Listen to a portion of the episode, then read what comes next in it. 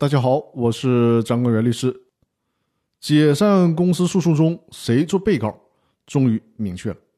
这就是这一期我要和大家讲解的话题。从这一期开始呢，我们来一起学习《公司法司法解释二》第四条。这一条是关于股东请求解散公司诉讼当中有关当事人的规定，也就是谁做被告，谁做原告的问题。那我们还是先来看一下这条司法解释的原文。第四条规定。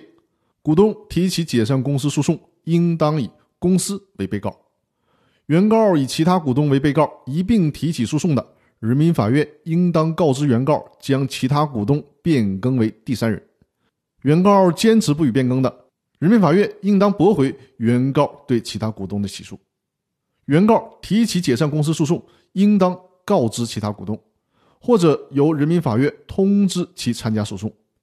其他股东或者有关利害关系人申请以共同原告或者第三人身份参加诉讼的，人民法院应予准许。我们先来看看这条司法解释产生的背景。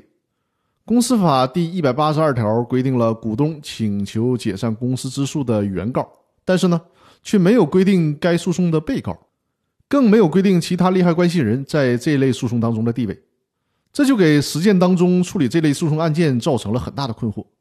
理论界和实务界也没少为这事儿打嘴仗，所以说呢，最高法院在《公司法司法解释二》当中，特意通过这条司法解释，对公司解散诉讼当中谁做原告、谁做被告、谁做第三人的事儿，做出了明确的规定，非常及时的解决了司法实践当中的问题。那接下来的几期音频，我将带领大家围绕着这条司法解释做深入的学习。